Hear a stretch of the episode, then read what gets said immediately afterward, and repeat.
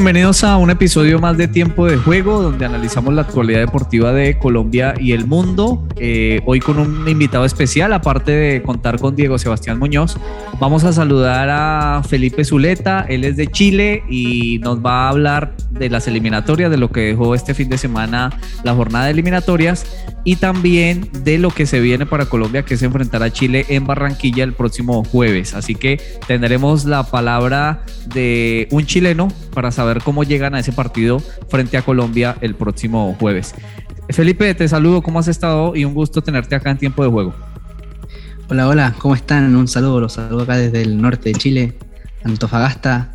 Bueno, eh, ilusionados, también un poco desilusionados, pero un sabor agridulce tenemos acá todos los chilenos y una esperanza para el día jueves. Así estamos todos los que estamos sufriendo la tabla de posiciones en la eliminatoria, porque en Colombia también tenemos ese mismo sabor agridulce. Eh, Sebastián, los saludo, ¿cómo ha estado? Y gracias por estar aquí y ser parte de Tiempo de Juego cada semana. Hola Lucho, ¿cómo estás? Un saludo para ti, para Felipe. Nuevamente muchas gracias por acompañarnos en tiempo de juego. Y sí, pues si en Chile están un poco decepcionados, nosotros también aquí en Colombia, ¿no? Luego de dos partidos ganables eh, en Bolivia y en Asunción, nos, nos, trajimos solo dos puntos de seis posibles y se, se nos están separando ahí los equipos para ir al Mundial.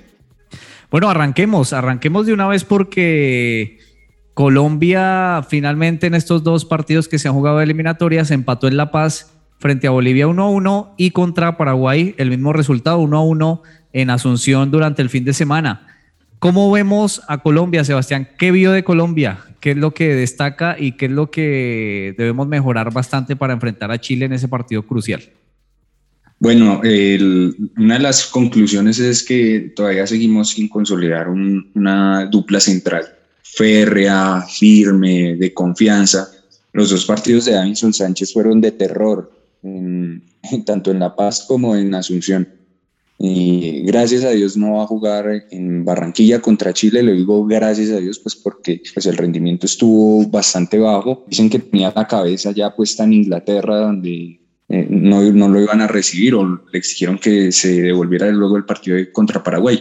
Se sacó su segunda amarilla y fue suspendido.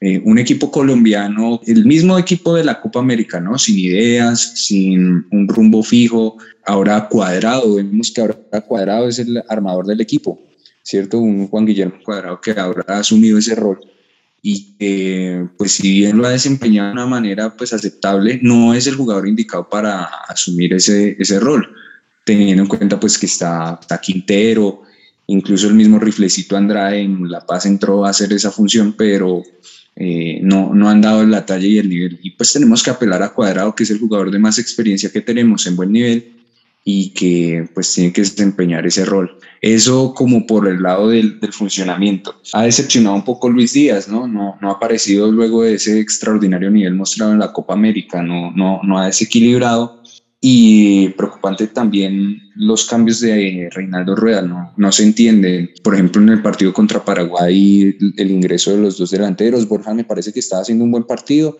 y me pareció que estaba muy temprano para meter a Falcao. Ingresó Falcao y antes como que el nivel del equipo desmejoró. Pero es que si hablamos, Sebastián, de Falcao, hay que preguntarse si verdaderamente debía ser convocado o no, porque es que no, había jugado seis minutos en dos meses sí, y el, y el, partido contra Paraguay nos mostró, perdió todos los duelos individuales, eh, le ganaban de cuerpo, los cabezazos, perdió varias pelotas, está fuera de ritmo Radamel. y yo sí apoyé la convocatoria porque Radamel es el líder que tenemos en el vestuario. No, no hay más líderes en la selección Colombia y ellos y él puede aportar desde su experiencia, desde su, desde su liderazgo. Mm, y apoyaba el hecho de que ingresara incluso faltando 5 o 10 minutos y pescara algún rebote en el área, así como lo hizo precisamente contra Chile el año pasado. Pero no es ya el jugador desequilibrante de la década pasada, sin duda alguna. Destacar que la selección Colombia eh, no ha utilizado jugadores del ámbito local, entonces estos microciclos que ha hecho Reinaldo Rueda parece que no sirven para mucho, ¿no? Por decir para nada, porque no se ha utilizado ningún jugador, a diferencia de Andrade, ¿no? Que es el único jugador del ámbito local que se ha utilizado. Sí, solo el riflecito y Alex Mejía, pero Alex Mejía con más experiencia ya incluso con mundiales encima. Otro que uno dice, ¿para qué lo llamaron? ¿Para qué lo convocaron? Yo no entiendo. No, han aparecido los extraordinarios jugadores de Millonarios, Andrés Felipe Román y Ginás, que eran pedidos en la selección, sobre todo por la hinchada azul. Eh, van a la tribuna.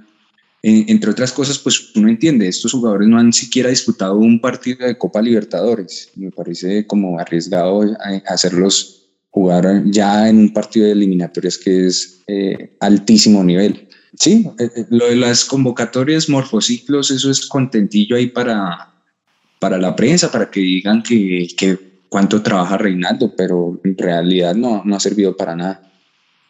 Y nuestro reto sigue siendo, Sebastián, cómo conectar a los delanteros con eh, los volantes, ¿no? No hay una generación de juego, ni siquiera hay muchas llegadas claras.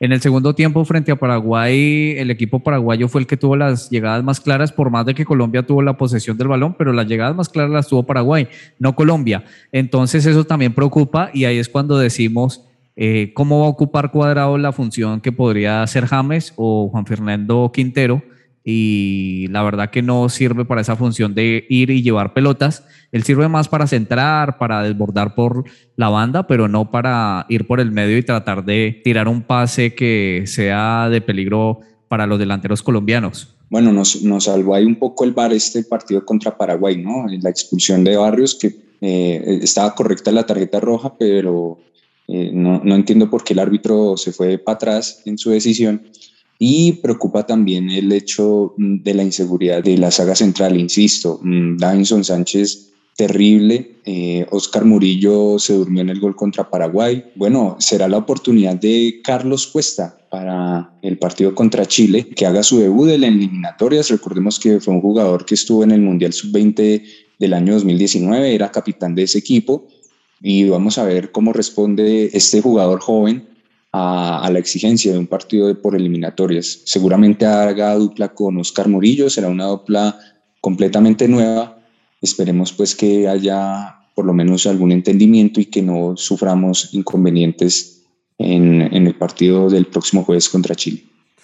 Bueno, y dejemos hablar a Felipe porque él, ¿qué tendrá para decirnos sobre Colombia, sobre todo? ¿Cómo has visto a Colombia? ¿Qué es lo que se dice de Colombia en estos momentos eh, previo al partido frente a Chile el jueves. Saludamos a todos ahí los que nos están escuchando y acá la opinión de un chileno y del pueblo chileno es que vemos una Colombia que puede hacer un poco más. Siempre nos quedamos con esa sensación eh, como que tiene un, tipo así, tipo ejemplo, un, avión último modelo, pero que no despega, no despega, no, no, sabe cómo despegar, no sé si es el piloto Reinaldo que no, no sabe ejecutar este equipazo que tiene, porque en, el uno por uno de hoy día, eh, Colombia era mucho más en nombre, para mí.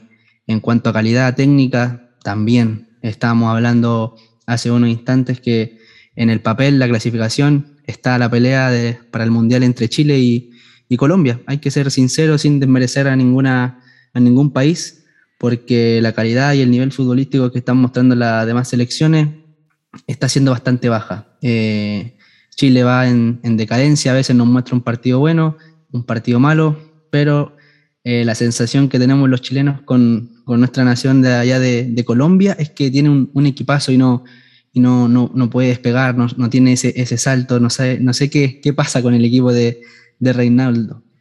No, y es que si uno se pone a pensar, Colombia perdió eh, cuatro puntos, porque el partido de Bolivia lo tenía prácticamente ganado, al final se le fue, y el partido de Paraguay era completamente ganable.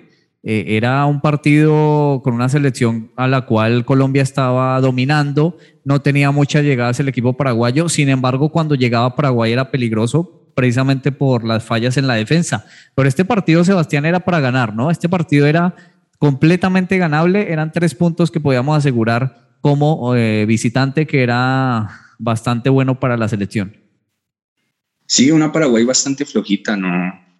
Eh, salvo Romero, que fue el que hizo la jugada desequilibrante del gol, no, no tenía, no, no era un equipo superior como en su momento fue en la década pasada, sobre todo eh, Paraguay, cuando tenía el fútbol aéreo como principal fortaleza y se defendían bastante bien. Eh, Paraguay no tiene nada y, y, creo que ese partido era ganable. El primer tiempo dominamos en una parte, los arrinconamos, incluso tuvimos una pelota en el palo, pero tristemente no. Nos llevamos la, la sorpresa del gol que, en el que tuvo responsabilidad Davinson Sánchez, ¿no? Y bueno, ya en el segundo tiempo se, se nos apareció, eh, como dicen popularmente, eh, la ayudita celestial con esa penalti pitado por el VAR, que, que bueno, nos permitió empatar, pero no, Paraguay mm, eh, rezagado en cuanto a nivel, en cuanto a fútbol en cuanto a jugadores. Bueno, y hablemos de Chile, Felipe. Ahora sí es tu turno para hablar de Chile. ¿Cómo viste a Chile en estos dos partidos? frente a Brasil de local, que al parecer dejó una muy buena imagen, y frente a Ecuador eh, el día domingo, donde empataron 0 a 0. Sí, sí, bueno, acá el partido contra Brasil estuvo eh, con mucha ilusión, la verdad que nos, nos, ilusionó a todos los chilenos, pero para que, aquel que no pudo ver el partido fue un ejemplo como tema boxeo. Chile pegó, dominó, hizo golpes tácticos, le pegó arriba, le pegó abajo. Brasil no pegó nada, ningún golpe táctico, absolutamente parado en la cancha. Y en una jugada de toques rápido, simple, una pared, a veces necesitan un poquito de suerte en el fútbol, eh, una pared que funcionó y knockout. Knockout para Chile, 1-0 y la verdad que Martín no, no encontró darle la vuelta al partido y tres puntos, incluso podíamos haber sacado uno, pero que nos dolió bastante y y teníamos que dar vuelta a la página rápido porque el domingo con Ecuador teníamos que hacer un buen partido. Se empató, no se regaló al estilo Martín. Si bien quiero comentar algo acá que, que Don Martín Lazarte eh, plantea bien los partidos, plantea bien los partidos, antes eh, estudia muy bien al rival, pero cuando tiene que hacer cambios, cuando tiene que, que modificar algo en la pizarra, ahí estamos perdiendo. Ahí perdemos, ahí quizás no, no lo lee tan bien eh, los chilenos tuvieron 20 minutos con un jugador más en el campo y no nos creamos ninguna ocasión de gol. Así que eso es preocupante. Eh, bueno, ahí le estoy ayudando a ustedes, amigos colombianos. Pero eso, es el, acá el ambiente en, Chile, que, que, si bien hacemos buenos partidos, pero nos falta el gol. Nos falta el gol. Extrañamos a, bueno, lo conocen a, Ben, Ben Brereton, que se quedó en Inglaterra. Bueno, acá no supimos negociar o algunos que sí supieron negociar. Dos partidos era el acuerdo, algunos no negociaron también y se suspendió los cinco minutos, pero hablaremos más adelante de eso. Pero ese es el ambiente, es el ambiente que se vive acá, un agridulce. Así que el, el jueves, día jueves, esperamos lo mejor para nuestra selección. Y también hay que decirlo, sin, sin daño a nadie, a la familia de Don Reinaldo, pero acá el hincha chileno, el periodismo chileno está bastante también dolido con Don Reinaldo, que que no nos dejó bien parado en cuanto a la tabla, a la clasificación a Qatar. Bueno, así es, entonces va a ser una revancha para, para Chile contra Colombia y contra Reinaldo también. Y sí, recordar que Chile empató 0 a 0 frente a Ecuador en, Quito y después de 20 años de no haber logrado ni siquiera un empate, donde recordemos Colombia salió goleado, ¿no, Sebastián? Así que tampoco es fácil jugar allá. Sí, una selección ecuatoriana que ya aparece con 13 puntos en la tercera posición, mm, buena diferencia de gol y se perfila como fuerte selección para estar en Qatar 2022. Eh, una selección de Chile, nosotros ya lo habíamos hablado en el episodio anterior que estuvo Felipe, mm, con un director técnico que estuvo aquí en el fútbol colombiano, que no duró mucho, que incluso no le fue muy bastante bien, que fue Martín Lazarte en el equipo de Millonarios, que tuvo que irse luego de perder por goleada. Vemos que una selección chilena, o bueno, esta es la visión que nosotros tenemos, sin ser pues Colombia la mejor selección y, tener un alto nivel, vemos a una selección chilena ya que viene como de capa caída, ¿no? que ya no es la misma eh, selección que fue la mejor selección de Sudamérica eh, en 2015, 2016. Entonces, sí nos gustaría saber con Felipe eh, cómo va ese, ese nuevo proceso de la mano de las artes, ya nos que, nos que plantea bastante bien, y qué expectativas tienen respecto al duelo frente a Colombia, teniendo en cuenta pues que eh, Colombia no le gana a Chile desde el año 2001 en condición de local. El proceso de, que estamos viviendo todos acá, el, el, proceso de Don Martín Lazarte, eh, ha, ido, ha ido mejorando, ha ido bastante eh, bien, pero creo que a los jugadores que ha convocado, a los jugadores que, que tienen que jugársela por esta selección, eh, les falta un poquito de confianza, les falta un poquito de, creerse, acá se dice en Chile, de creerse el cuento. Son buenos jugadores en su liga, algunos fuera del país, y llegan acá a la selección y les falta, les falta, no sé por qué, qué pasa, pero eh, en la tabla, como se dice en, la pizarra, son buenos jugadores y cuando llegan a selección no rinden de la misma forma. Es por eso que a veces el mercado eh, pide tanto eh, Arturo Vidal, porque son jugadores de selección, son jugadores que no juegan en, su, club y llegan a, la selección y te rinden, te rinden con gol, te rinden con asistencia. Así que le teníamos fe a varios jugadores, Jan Meneses para nombrar, que no, no estuvo a la altura, ya tiene 27 años, Sí, jugadores como Jan Menezes, eh, Diego Valdés, que, ingresaron en el partido contra, contra Ecuador, eh, no estuvieron a, la altura para el nombre, para la calidad que, son en su club. Eh, no estuvieron. La verdad que ya hay que darle un espaldarazo al profe. Yo si fuera jugador le, le pondría un poquito más de gana, un poquito más de, se puede decir en el ambiente futbolero, un poquito más de huevos.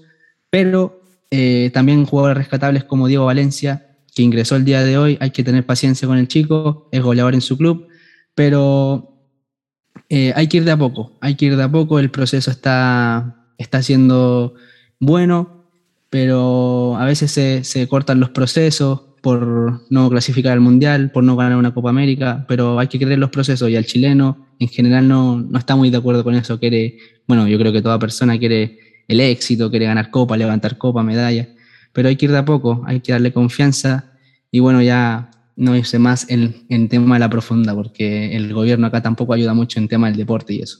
¿Y cómo va el proceso de renovación? ¿Si hay renovación? ¿Si está renovando el equipo Martín Lazarte lo que quiso hacer en su momento Rueda o está siendo más difícil de lo esperado? En la saga defensiva, sí, se podría decir que sí. En la saga defensiva tenemos un recambio bastante bueno y de ahí para adelante nos ha costado bastante. Sí, si pueden eh, notar en la estadística, Chile no, no, logra tres puntos desde la fecha 3. Bueno, quedamos libres la fecha 5 y estamos en la fecha 9, si no me equivoco. Y ahí se hace notar, se hace notar con jugadores que, que saltan muy rápido al extranjero, que son jóvenes de 20, 19 años que tienen una buena temporada en su club y se van al fútbol brasileño, se van a Europa, tal vez asegurar su futuro, no, no somos nadie para condenar, pero que no le da esa, esa, ese seguimiento, ese, ese, estar día a día entrenando 90 minutos, no, están en la banca, no juegan, no, no lo citan, pero están recibiendo dinero.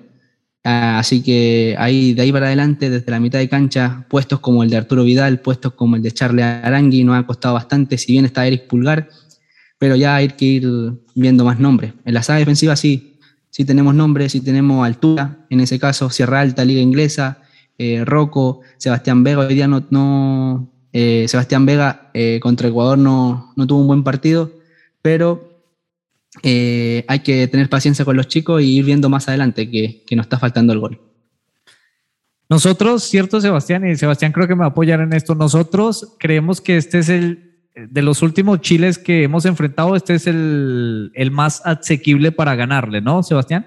Sí, ¿se acuerda usted el partido de Colombia contra Chile para el Mundial 2014 que empatamos 3 a 3? Que en el primer tiempo nos dieron un baile histórico la, la selección chilena y después de la mano del árbitro eh, pudimos empatar ese partido. Eh, e incluso en la eliminatoria pasada también pues era una selección bastante poderosa, era una selección o es una selección de respeto con Arturo Vidal, Alexis Sánchez, Gary Medel, eh, Jorge Valdivia, Charles Aranguis, Claudio Bravo, una selección pues digamos que tenía a estos jugadores en alto nivel y en su esplendor futbolístico y, y, en, las mejores, en los mejores equipos del mundo. Ahorita ya pues digamos están cerrando carrera, yo creería, y pues en la nueva generación no, no se escucha esos nombres o estos nombres no, no, no son muy reconocidos. Pero sí, de acuerdo con Luis Alberto, nosotros tenemos la ilusión de volver a ganar. Eh, este jueves volverle a ganar a Chile de local. Eh, y es la, como la oportunidad más cercana que hemos tenido en los últimos años.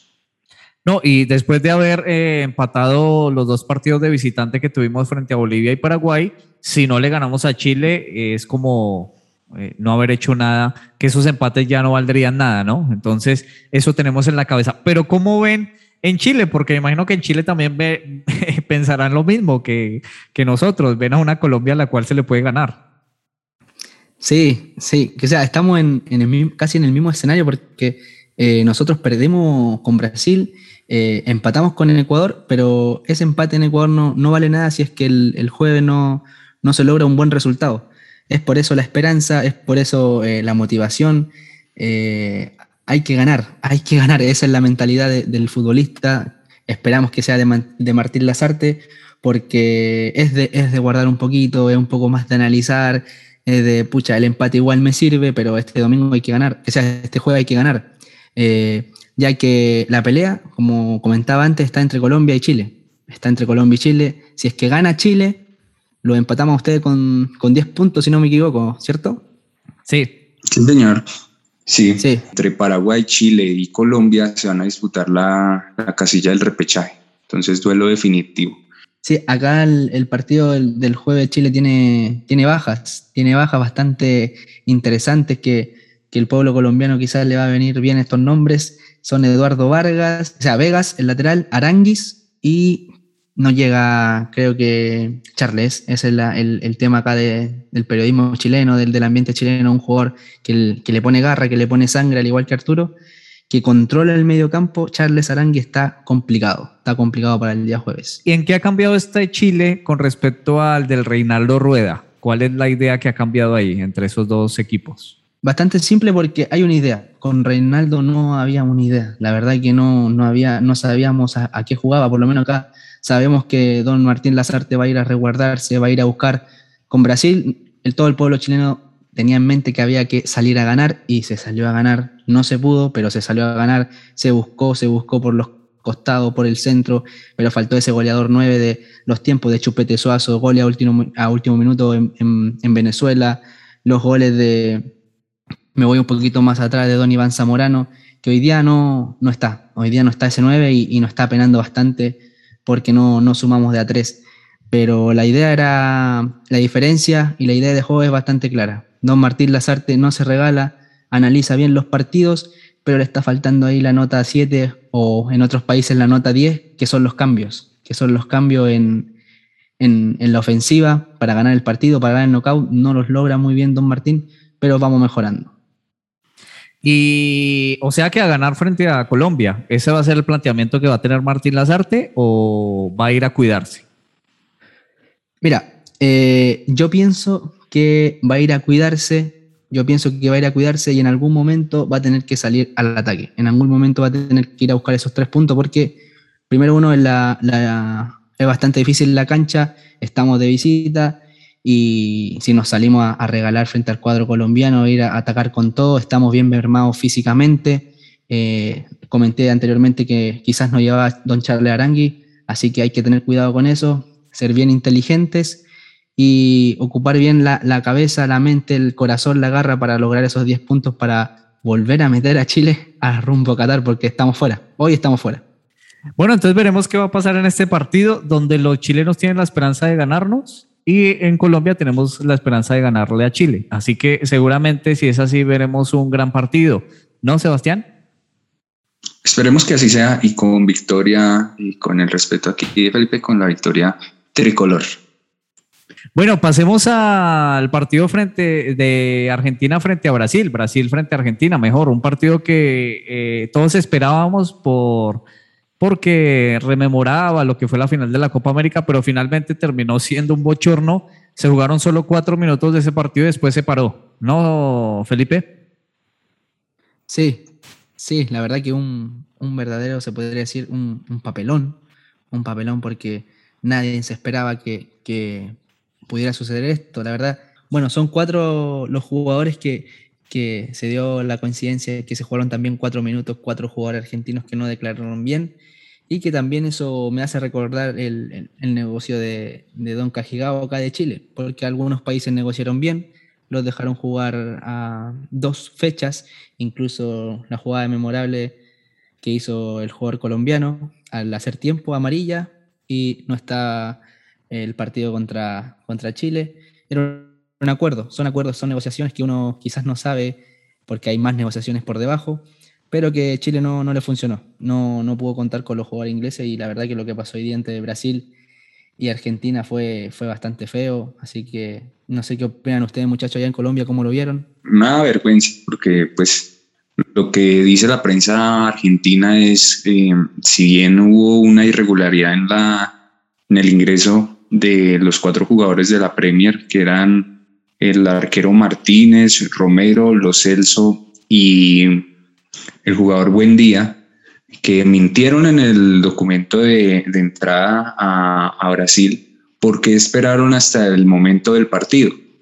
Dice la prensa brasileña que era porque estaban formalizando las detenciones o los decretos para expulsar del país a estos jugadores y que recién salió en la hora del partido. Pero revisando también e, e, ese trámite se podría hacer perfectamente en el momento del ingreso al país las autoridades brasileñas no, no actuaron. Dicen también en, lo que se ha podido leer en la prensa brasileña internacional que más allá de, eh, de ser un, un, tema futbolístico, este tema de, de, expulsar a los jugadores se un tema más bien político interno en Brasil. Eh, algunos conflictos eh, de los gobiernos estaduales con, los, con el gobierno de Jair Bolsonaro ocasionaron esta, esta polémica porque Incluso hay jugadores de la liga brasileña que jugaron, que se jugó este fin de semana, que también llegaron de, de Gran Bretaña y que eh, debían cumplir aislamiento, pero que jugaron tranquilamente. Entonces se habla más bien de conflictos internos en el gobierno brasileño como motivo por el cual surgió toda esta polémica. Se esperan sanciones para tanto Brasil como para Argentina, porque Argentina mintió en los documentos de acceso a un país, el gobierno brasileño intervino en una competición FIFA. Entonces se habla de la quita de puntos a la selección brasileña y la sanción también para los jugadores de la selección argentina. Muchos hablan también que es una forma en la cual eh, Bolsonaro y el gobierno brasileño se quitó la espinita de haber perdido la final de la Copa América de locales frente a Argentina pero bueno, eh, eh, está claro que se hizo de una manera inadecuada, desordenada. Bueno, Felipe, gracias por acompañarnos en este tramo de tiempo de juego, porque nosotros continuamos acá hablando del fútbol colombiano. Gracias por estar y obviamente vamos a tenerte cuando hayan más partidos de eliminatoria. Muchas gracias a ustedes, muchas gracias a Luis, Diego y a toda la gente que nos está escuchando. Un gustazo de compartir, de hablar de fútbol, de dar estadísticas, opiniones, siempre son buenas las opiniones y respetadas en todo momento, así que les deseo el mayor de los éxitos para los amigos colombianos, su selección y que sea un buen partido el día jueves. Bueno, vamos a seguir con nuestro programa y una de nuestras secciones favoritas, porque en tiempo de juego no dejamos en visto a nadie. A nadie. En tiempo de juego no dejamos en visto a nadie. Por eso puedes participar enviando tu opinión o información deportiva al WhatsApp 300 599 9272. 300 599 9272. En tiempo de juego no dejamos en visto a nadie y por eso escuchamos y leemos todos los mensajes que nos escriben nuestros oyentes, bien sea a través de nuestra cuenta de Instagram y Facebook, arroba tiempo de juego guion bajo, o a través de nuestro WhatsApp. Y a través de nuestro WhatsApp nos escribió Sebastián Roncancio, que nos dijo, eh, los felicito por el programa, Estoy muy contento con la victoria del Quindío, un equipo que gusta y atrae al espectador. Saludos. Y precisamente con ese mensaje es que vamos a comenzar hablando del fútbol colombiano, porque si bien se están disputando las eliminatorias, nuestro fútbol también se está disputando, aunque ha quedado un poco rezagado, ¿no, Sebastián? Sí, pues por la fecha eliminatorias, mm, los equipos, varios equipos quedaron diezmados en cuanto a, a sus nóminas, pero eh, se, se, continuó con, con, las fechas del fútbol profesional colombiano. En este caso, este fin de semana, con la victoria sorprendente, por decirlo de alguna manera, del Deportes Quindío, 1 por 0 frente al América de Cali en el Pascual Guerrero. Como lo decía el, el apreciado oyente Sebastián Roncancio, una victoria del Quindío, un Quindío que ofrece espectáculo y que es bastante entretenido de ver eh, sus partidos, porque son un equipo que va al frente. Eh, el gol lo marcó Leiser Chaverra al minuto 58 y los hinchas americanos están algo molestos con Juan Carlos Osorio, ¿no, Luis Alberto? Algo, algo, decir algo es muy poco. Los hinchas están muy, muy, pero muy eh, molestos con Juan Carlos Osorio. Imagínense que en los últimos tres partidos, Osorio ha cambiado la nómina, obviamente, en tres ocasiones. Esa ya es su costumbre. En ese primer partido que le digo, hizo nueve cambios. En el segundo hizo cinco cambios. Y ahora en este tercer partido, siete cambios. Es decir, no hay una idea de equipo. Yo creo que los jugadores ven que por más de que luchen por una titularidad, no la van a lograr porque ya él ha dicho que la rotación es su método de trabajo y así lo ha establecido. Incluso en la rueda de prensa dijo, hay una idea de juego, no pienso cambiarla. Es decir, Osorio se va a casar con su idea, de ahí no se va a mover y los hinchas están muy molestos. Incluso ayer tuvo que Osorio salir escoltado por policías porque los hinchas lo increparon. Es que, Sebastián, América no, no gana desde hace seis partidos, que no gana América. Mm, algo preocupante el rendimiento de la América de Cali, que ya se encuentra octavo en la tabla de posiciones con tan solo 11 puntos. Lo que yo veo es que pues, Juan Carlos Osorio está respetando su idea de juego que lo llevó a ser Juan Carlos Osorio, ¿cierto? El modelo de las rotaciones que tanto éxito le produjo en Once Caldas, en Nacional, incluso en la selección mexicana. Entonces, no creería pues, que esta sea la causa por la cual eh, su, o una causa para decir que su método no funciona. Tal vez los jugadores americanos no han entendido bien la idea o todavía está en construcción. Recordemos que es una, esta idea de la, de la rotación no es, digamos, de, eh, de un fácil acoplamiento, pero en el momento en que los equipos de Osorio empiezan a funcionar, me parece que empieza a, ser superiores que el resto de los equipos, porque entre otras cosas Juan Carlos es el técnico mejor preparado del fútbol profesional colombiano con Reinaldo Rueda y con una vasta experiencia que lo avala para hacer este tipo de equipos. Entonces yo le diría al aficionado americano que tenga paciencia, que no se desespere con el, con el profesor Osorio, que sin duda eh, e, ese método ha dado éxito. Entonces es un método de paciencia. Recordemos que con Nacional lo querían sacar y luego ganó una infinidad de campeonatos. Entonces, tranquilidad para el equipo americano, solo lleva eh, ocho partidos dirigidos. Entonces, tranquilos, mm, esperen que el método Osorio surta efecto.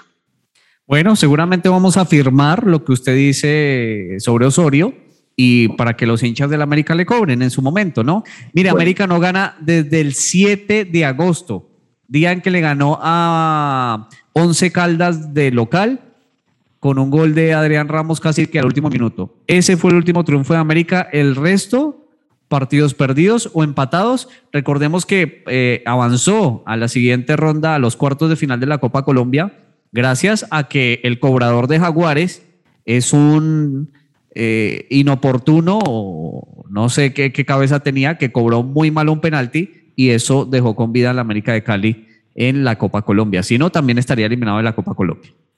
A mí me parece que Juan Carlos Osorio es el mejor técnico o el técnico mejor preparado de actualmente el fútbol profesional colombiano y que eh, eh, su método puede surtir efecto en el América de Cali. Esa es mi opinión. Pero mire que el nivel del fútbol colombiano es tan bajo que aún sin ganar seis partidos sigue ahí entre los ocho, ¿no? Sí, eh, en, principio está salvando el semestre porque está clasificado dentro de los ocho, ¿cierto? Eh, estamos de acuerdo que eso es como el nivel del fútbol colombiano que permite que el octavo salga campeón en una liga. Eh, Luis Alberto, aprovechando que estamos también hablando del fútbol profesional colombiano, hablemos de Independiente Santa Fe, que empató 0 por 0 con el, Independiente Medellín en el Atanasio Girardot. Este empate mm, con sabor a derrota para el equipo poderoso de la montaña eh, llevó a la renuncia de Hernán Darío El Bolillo Gómez, uno de otro de los grandes técnicos que tiene actualmente el fútbol profesional colombiano, tres veces mundialista y que tristemente no pudo o no pudo afianzar su idea en el Deportivo Independiente Medellín. técnico ya es actualizado, ¿no? Recordemos que es un técnico que ya, ya no tiene vigencia en el fútbol colombiano ni en el fútbol actual y que para mí ya su idea de juego y su idea táctica ya es de antaño.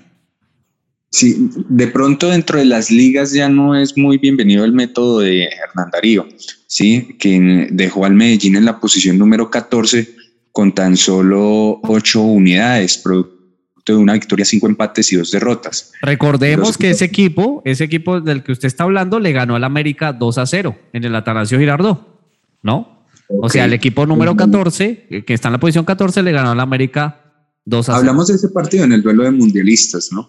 Eh, pero el Independiente Medellín sin duda que tiene nómina para eh, pelear en posiciones muchos más, en posiciones más altas, ¿no? Tiene, le llevaron a Vladimir Hernández, le llevaron a Diego Erazo, el goleador de la Equidad, está Javier Reina, está eh, Germán Gutiérrez, Andrés Cadavid, el arquero Mosquera Marmolejo, está Sebastián Hernández, Buletich. no es un equipo, pues no son grandes nombres, pero tampoco es un equipo, mm, un equipo de bajo nivel, me parece. Entonces, vea usted que con Bolillo pasa algo y es que en las elecciones le va mejor que en los equipos, ¿sí? Debe ser que por eh, el método que trabaja Hernán Darío eh, es más fácil preparar, creería yo, o lo que uno puede ver, es más fácil para Bolillo preparar partidos definitivos en las eliminatorias que preparar toda una liga, ¿no? Entonces es más un técnico seleccionador. Recordemos que Hernán Darío Gómez llevó a Panamá al Campeonato Mundial de Rusia 2018. Tampoco es pues que esté muy desactualizado porque hasta hace tres años estuvo en un mundial. Así es, bueno, y Santa Fe que ahí va, ¿no? Con su nuevo técnico, eh, trata de hacer las cosas bien, clasificó a cuartos de final de Copa Colombia, empató ahora con el DIN. Eh, este Santa Fe como que ya está agarrando un poquito de forma, aunque todavía le cuesta ganar, ¿no? Sí, no, un, Santa Fe que no, no, ha cambiado todavía, digamos, de lo que venía haciendo Harold Rivera, eh, que está al nivel de un técnico mundialista, ¿no? Según lo que acabamos de escuchar el día de hoy. Eh, la prueba es que, bueno, Santa Fe no le hace goles a nadie. Eh, sus jugadores todavía siguen sin despertar el temperamento, sin carácter, un equipo frío, un equipo sin ganas. Y bueno, eh, seis puntos de 24 acumula el equipo cardenal, preocupante teniendo en cuenta que pues ya vamos en la tercera parte del campeonato y todavía no asoma, no despega Independiente Santa Fe. Eh, en este caso de la mano de Grigori Méndez, que ha intentado hacer algunos, algunos pequeños cambios en, los, en el equipo, pero sigue bastante limitado el equipo santafereño. Puesto 17 de la tabla, ya a prácticamente cinco puntos del octavo, está bastante colgado y no tiene, no ha realizado un buen semestre el equipo bogotano. Mire, y quien resucitó fue el Deportivo Pasto. Le ganó a nada más y nada menos que al Deportivo Cali 2 a 0 y por fin ganó su primer partido en la liga. Así es, el Deportivo Pasto derrotó al Deportivo Cali en la jornada del domingo. Deportivo Pasto que venía sin ganar y derrotados por cero al Deportivo Cali con goles de Marsilia y Almir Soto. Jugó Teo Gutiérrez, entró en el segundo tiempo, pero no, no ha desequilibrado el delantero costeño, sigue de amores regalando goles en el Deportivo Cali y bueno, el Deportivo Pasto despega. Entonces el Deportivo Pasto conoce la victoria por primera vez en este campeonato, pero no sale de la última posición, posición que comparte con el Once Caldas que también está en una grave crisis. Veremos si Alfredo Arias es el próximo técnico a salir, ¿no? Yo creo que va a ser una prueba de fuego los dos clásicos frente a América que tendrá en, una semana. Van a jugar tres clásicos, América de Cali y Deportivo Cali. Un Atlético Nacional que sigue dominando el fútbol profesional colombiano, eh, se encuentra actualmente líder, eh, indiscutible, sólido, con eh, cinco victorias consecutivas acumula el equipo de, del profesor Restrepo.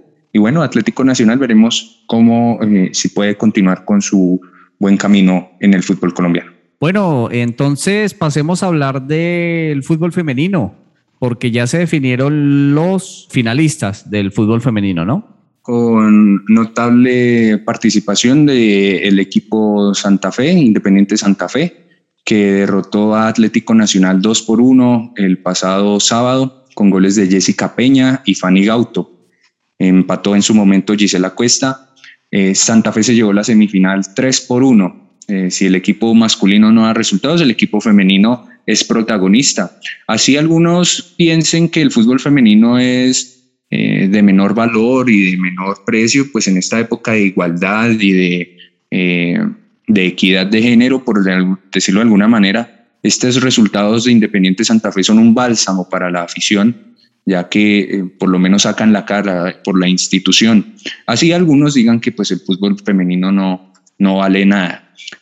Santa Fe va a jugar la final contra el Deportivo Cali femenino, quien derrotó 2 por 0 también el pasado sábado a la Equidad con goles de Paula Medina y María, María Morales.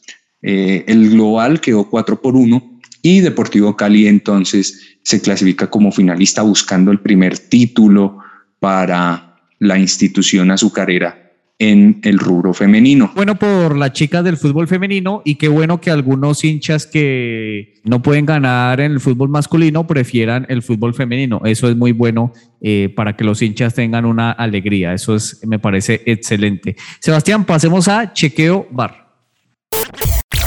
Dale el balón como Otra, otra toma, por favor. Dale uno atrás, uno atrás, adelante, uno adelante.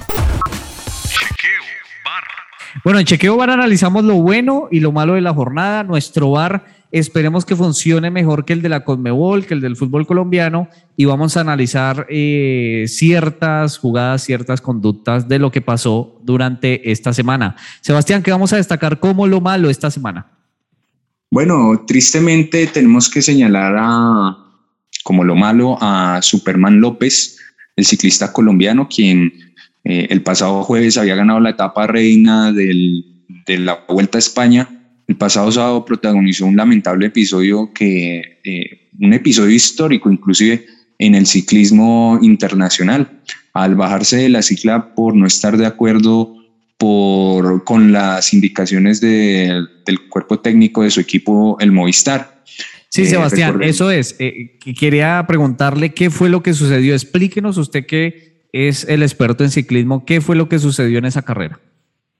Bueno, lo que pasó fue que en, una de las subidas de la etapa, Superman López pues, empezó a perder tiempo con los favoritos y en su afán de tratar de recortar tiempo, mm, estaba ya perdiendo más de un minuto, estaba perdiendo el podio, estaba algo desesperado Superman porque estaba perdiendo su posición y el equipo Movistar más bien decide o decidió eh, que no ejerciera la persecución al equipo del líder, al grupo del líder, donde estaba Primo Roglic y su compañero de equipo Enric Mas, el español del Movistar, quien se ubicaba segundo en la clasificación general. Dicen en los medios españoles y los medios internacionales que pues, Superman estaba reclamando que el equipo debería ayudarle a retomar eh, o recuperar el tercer puesto, mientras que el equipo Movistar decidió conservar el segundo y no atraer a Egan Bernal, quien también estaba disputando una posición en el podio. Motivo por el cual eh, Superman López, quien es un hombre de carácter fuerte y que se le ha visto ya en varias ocasiones eh, tener reacciones explosivas, eh, decide bajarse de la bicicleta y renunciar a su participación en, la Vuelta a España que está siendo bastante destacada una triste y lamentable posición o eh, reacción de Superman, quien recordemos que en su momento en la Vuelta a España 2018 había golpeado a un aficionado que lo había hecho caer. Superman tiene esta clase de reacciones, incluso también en años pasados había dicho que los, de, los ciclistas del Movistar eran unos estúpidos, ¿cierto? Citando sus palabras textuales.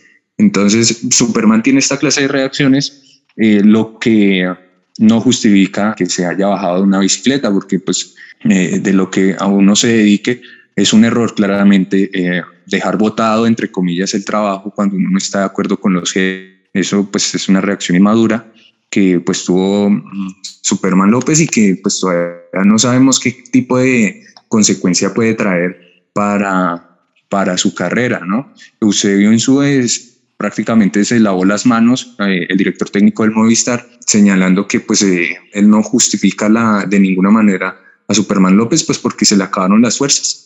Entonces el único responsable de que él haya perdido el tercer puesto en la clasificación general fue Superman López. Entonces no se sabe si incluso se le va a renovar el contrato o va a continuar con el equipo. Y pues Superman López eh, después salió a pedir perdón por lo que había hecho y que eh, la imagen que había ofrecido al, mundo ciclístico internacional era pues por lo menos lamentable. Una vuelta a España que ganó Primo Roglic, que dominó ampliamente el ciclista esloveno, quien se confirma como uno de los dos mejores eh, ciclistas de la actualidad. Completaron el podio Enric Mas y Jack Haig. Egan Bernal finalizó en la sexta posición, perdiendo incluso también la camiseta de Gino Maid. Todavía no se ha definido nada, no se conocen noticias al respecto, se espera que pues en, la, en los próximos días haya alguna novedad respecto al contrato de Superman López. Algunos lo justifican, ¿cierto? Pero solamente Superman López y Movistar saben a ciencia cierta qué fue lo que pasó. Y, y Sebastián, Superman López ya había perdido en esa etapa del día sábado, ya había perdido el, el tercer puesto, el podio. Esta, es que ese es el debate no se sabe cuándo llegó la orden del Movistar. Pero él, el día viernes, en la etapa del día viernes, él estaba tercero todavía. Sí, señor. Él parte el sábado siendo tercero. Hay un ataque de ciclista del Bahrein, Jack Hay, que responde Enric Mas y Primos Roglic, pero se queda el colombiano Superman López junto a Egan Bernal. Entonces, en ese no se sabe en qué momento recibió la orden eh, Miguel Ángel cuando para no hacer la persecución, sí, cuando ya había perdido el tercer puesto o cuando estaba perdiendo algunos segundos, porque es que la diferencia con el cuarto era de 40 segundos aproximadamente. Lo que pasó fue que eh, atacó el que iba de cuarto, no respondió Superman López, él debía pues digamos tomar un segundo aire para recuperar su tercer puesto y al, no recibir respaldo del equipo en una persecución, en, una, en algún tipo de ayudas o bajando la velocidad de parte de Enric Mas, quien se encontraba en el lote del líder, eh, ahí surge la polémica. No se sabe bien a ciencia cierta, insisto, en qué momento ocurrió la orden, pero fue un episodio bastante bochornoso en el mundo ciclístico internacional, ya que pues hasta los mismos expertos en ciclismo eh, señalaron que nunca habían visto que alguien se bajara de la bicicleta por las órdenes que recibía o del equipo. Y esto fue lo malo en Chequeo Bar, pero destaquemos lo bueno, Sebastián, porque lo bueno es muy bueno. Exactamente, mm, vamos a lo bueno en el Chequeo Bar, vamos a hablar nuevamente de los Juegos Paralímpicos que finalizaron el pasado 5 de septiembre con la participación histórica de Colombia, mejorando su participación en Río de Janeiro, consiguiendo tres medallas de oro, una en atletismo, y dos en, en natación, siete medallas de plata, tres en atletismo y cuatro en natación y 14 medallas de bronce. Mire usted la cantidad de bronces que eh, alcanzamos en atletismo, ciclismo de ruta, ciclismo de pista, levantamiento de pesa y natación. Entonces, pues el atletismo, el ciclismo, el levantamiento de pesas y esta vez la natación se destacaron como los deportes más importantes de nuestra nación, con la participación de pues, los deportistas colombianos, que es de aplaudir, que es de aplaudir, insistimos, sin ninguna clase de patrocinio, eh, rebuscándosela, incluso con una eh, discapacidad. Ellos van, participan y alcanzan la gloria. Es una enseñanza para todos, para incluso a nosotros en nuestro diario vivir, pues que más allá de las inconvenientes con esfuerzo, dedicación, disciplina, se pueden conseguir resultados eh, eh, valiosos, como lo consiguieron todos estos deportistas en eh, Tokio 2020. También destacar, Sebastián, que hubo en total 40 diplomas olímpicos, así que aparte de las todas esas medallas que se ganaron, Colombia obtuvo 40 diplomas olímpicos, algo también para destacar, la delegación de los paralímpicos, deportistas con muy alto nivel, incluso muchos de ellos rompieron récords mundiales, rompieron récords de las Américas, así que para destacar la actuación de estos deportistas, ¿no? Exactamente, eh, de admirar, aplausos, a veces nos quejamos demasiado por lo que nos toca vivir, pero hay personas que le toca peor y les va mejor en la vida gracias a su esfuerzo y dedicación. Así es. Bueno, Sebastián, esto fue Chequeo Bar. Sebastián, vamos al US Open. ¿Qué es lo que ha pasado con el US Open? No muy buenas noticias para nuestros deportistas colombianos en este abierto de los Estados Unidos. Así es, Luis Alberto, un US Open, el último abierto de tenis de la temporada que trajo eh, la derrota desde Juan Sebastián eh, Cabal y Robert Farah en la primera ronda de dobles, esta modalidad que eh, tanto éxito ha traído para la dupla colombiana, cayeron derrotados contra la dupla polaca de Uracax y Wallow eh, el pasado miércoles, primero de septiembre, y con eso quedaron eliminados de, del US Open. Una temporada que resultó post-COVID para Faray Cabal bastante difícil. No se han dado los resultados que se obtuvo en el 2019. En el 2019. La derrota en los Olímpicos y esta derrota en el US Open eh, representa una dura realidad para esta dupla colombiana que está acostumbrada a pelear los campeonatos. Eh, algunos ya hablan de eh, revisar algunos temas respecto a los entrenamientos, respecto al cuerpo técnico, incluso respecto a la continuidad de la pareja, ¿no? Teniendo en cuenta que en la modalidad de doble se da mucho que se cambian las parejas muy a menudo. Entonces, eh, incluso se, hay rumores de separación de, de esta pareja. Esperemos que no suceda y que puedan reasumir el nivel. Respecto también al US Open, tenemos, digamos, estamos a la expectativa en eh, la modalidad individual masculina con el serbio Novak Djokovic, quien está buscando ser el primer tenista desde Rod Laver en conseguir el Grand Slam. ¿Qué es el Grand Slam? Ganar los cuatro campeonatos de, del Grand Slam, el Australian Open, el Roland Garros, el Wimbledon y el US Open en un mismo año.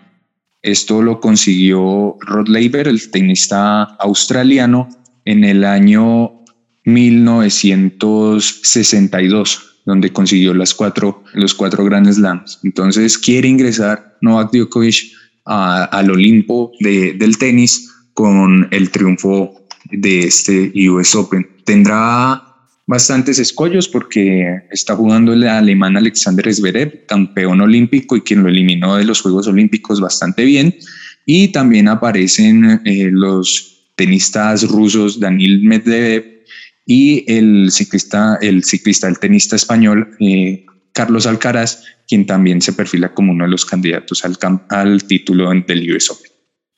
Y también teníamos la actuación de María Camila Osorio en este US Open, ¿no, Sebastián?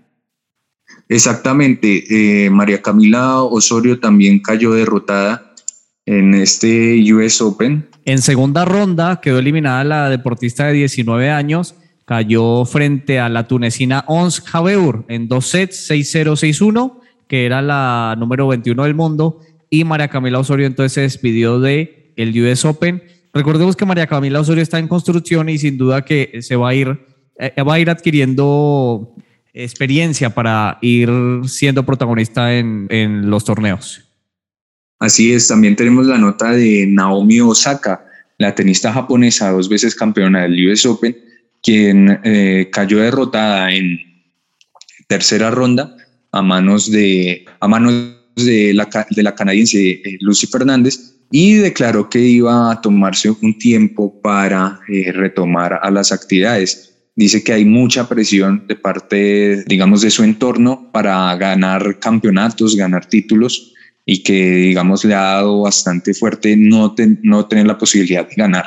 Es decir, que ella solo siente algo de tranquilidad cuando gana, cuando pierde siente una presión absoluta. Algo para debatir, el tema de la salud mental de los deportistas, quienes están algunos, en algunos casos, obligados a ganar y no saben administrar esa presión con la que tienen que competir. Eso fue el resumen del US Open. Sebastián, pidamos tiempo de reposición. Tiempo de reposición. En tiempo de reposición les dejamos toda la agenda deportiva para que ustedes se programen eh, durante esta semana los eventos deportivos más importantes de la semana. ¿Y qué tenemos para esta semana, Sebastián? Empecemos por las eliminatorias, porque Colombia juega frente a Chile y también se va a completar lo que va a ser esta triple jornada eliminatoria, donde ya nos dará una luz de eh, dónde estamos parados, ¿no? Exactamente, Luis Alberto. El próximo jueves eh, jugará la novena fecha de las eliminatorias con los partidos entre Uruguay y Ecuador a las 5 y 30 en Montevideo. Paraguay recibe a Venezuela en Asunción a las 5 y 30 en el Estadio Defensores del Chaco. Colombia recibirá a Chile a las 6 de la tarde en Barranquilla. Eh, Colombia de ganar. Argentina, Bolivia se jugará a las seis y media en, el, en Argentina y Brasil recibirá a Perú a las 7 y 30 de la noche el próximo jueves. Esperemos pues que la selección pueda retomar y ganar. En ninguno de los casos va a servir estos dos puntos de visitante si no ganamos de local. Hace rato no ganamos del local frente a Chile, no ganamos desde el 2001, cuando en las eliminatorias al 2002 le ganamos 3 por 1 a la selección chilena que quedó de última en esa eliminatoria, con goles de Totono Grisales, Juan Pablo Ángel y Gerson González. Eh, también tenemos, si le parece Luis Alberto, eh, eliminatorias de la UEFA. Dentro de los partidos más interesantes, el próximo martes jugarán Francia contra Finlandia, los dos primeros de ese grupo. También estarán jugando Croacia-Eslovenia el martes a la 1 y 45 y Países Bajos contra la selección de Turquía, también por el liderato del grupo mm, de Holanda. El próximo miércoles eh, también tendremos actividad con el partido entre Islandia y Alemania, dentro de los partidos más llamativos de la jornada. El partido entre Kosovo y España. España obligado a ganar si no quiere pelear por el repechaje. Y la selección de Grecia recibirá a Suecia. Si Suecia gana, se perfila como líder del grupo de España. Recordemos que las eliminatorias europeas ya están avanzando y creo que, si no estoy mal, quedan unas cuatro o tres o cuatro fechas para que se completen, ¿no? Son en total ocho partidos los que tiene que jugar cada equipo, claro. Y como algunos equipos descansan, con algunas selecciones, porque los grupos están conformados por cinco selecciones, entonces seguramente tienen que ir nivelándose. Pero entonces ya vamos a saber quiénes son los clasificados a Qatar 2022 por Europa seguramente al finalizar este año se espera que sea así, ¿no?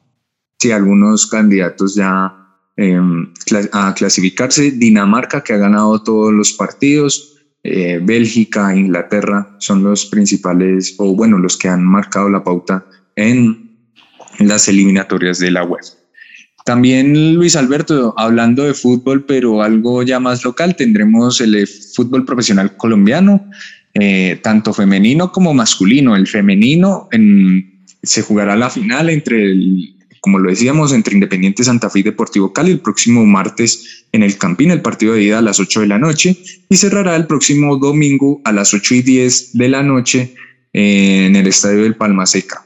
Esta semana tenemos Copa eh, Colombia, Sebastián. Vamos a tener Copa Colombia esta semana, vamos a tener los cuartos de final y tendremos clásico Vallecaucano, América Deportivo Cali, miércoles a las 6 de la tarde, Santa Fe Nacional, otro clásico, el miércoles a las 8 y 5 de la noche, Equidad frente a Tolima el jueves a las 2 de la tarde y Pasto Deportivo Pareira el jueves a las 8 y 30 de la noche. Así que tendremos dos partidazos el miércoles y ya el jueves la fecha es un poquito más tranquila en cuanto a los cuartos de final de la Copa Colombia, que eh, desde acá ya empiezan a ponerse emocionantes, ¿no?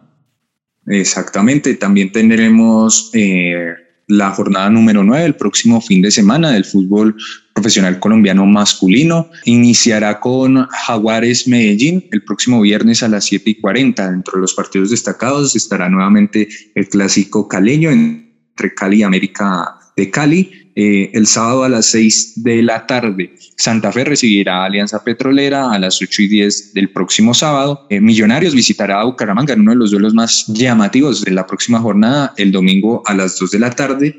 Pereira recibirá al Junior a las 4 de la tarde Nacional recibirá a la Equidad a las 6 y 5 el próximo domingo y el Deportes Quindío jugará contra el Pasto recién hasta el próximo lunes 13. Entonces, eh, así se disputará la fecha del fútbol colombiano también estar pendiente, Sebastián, del US Open, que ya esta semana se va a definir, ¿no? El miércoles tendremos partidos de cuartos de final y ahí durante la semana veremos quién sale campeón en el US Open en todas sus modalidades, ¿no? En masculino, femenino y dobles. Así es, esa fue la agenda que tendremos para esta semana en cuanto al deporte. Bueno, Sebastián, se nos acabó el tiempo. Gracias por ser parte de Tiempo de Juego.